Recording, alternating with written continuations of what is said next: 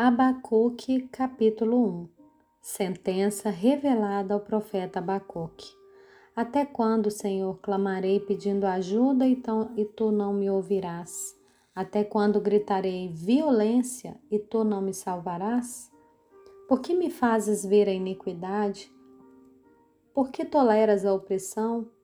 Pois a destruição e a violência estão diante de mim, há litígios e surgem discórdias.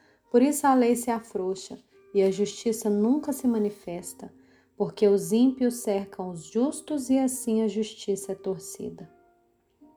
Olhem entre as nações e vejam, fiquem maravilhados e admirados, porque no tempo de vocês eu realizo tal obra que vocês não acreditarão se alguém lhes contar.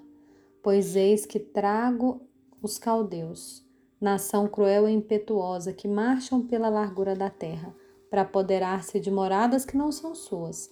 Eles são pavorosos e terríveis, fazem suas próprias leis, impõem a sua dignidade. Seus cavalos são mais ligeiros do que os leopardos e mais ferozes do que os lobos ao anoitecer. Seus cavaleiros se espalham por toda parte. Sim, seus cavaleiros chegam de longe voam como a águia que se precipita para devorar. Eles todos vêm para fazer violência, estão determinados a seguir em frente. Reúnem os cativos como se ajunta areia, zombam dos reis e os príncipes são motivo de riso para eles.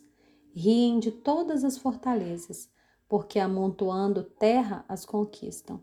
Então passam como passa o vento e seguem adiante tornam-se culpados estes cujo Deus é a própria força. Não és tu, desde a eternidade, ó Senhor meu Deus, ó meu Santo? Não morreremos. Ó Senhor, puseste aquele povo para executar juízo. Tu, ó rocha, o estabeleceste para servir de disciplina.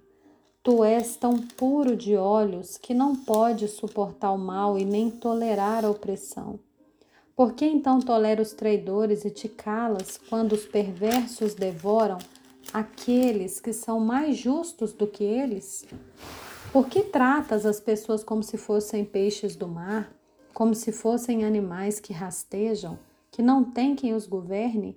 O inimigo pesca todos com anzol, apanha-os na sua rede e os ajunta na sua rede de arrastão. Então ele se alegra e fica contente. Por isso ele oferece sacrifício à sua rede, queima incenso à sua rede de arrastão. Pois é por meio delas que ele aumentou as suas riquezas e tem abundância de comida. Mas será que ele continuará a esvaziar a sua rede?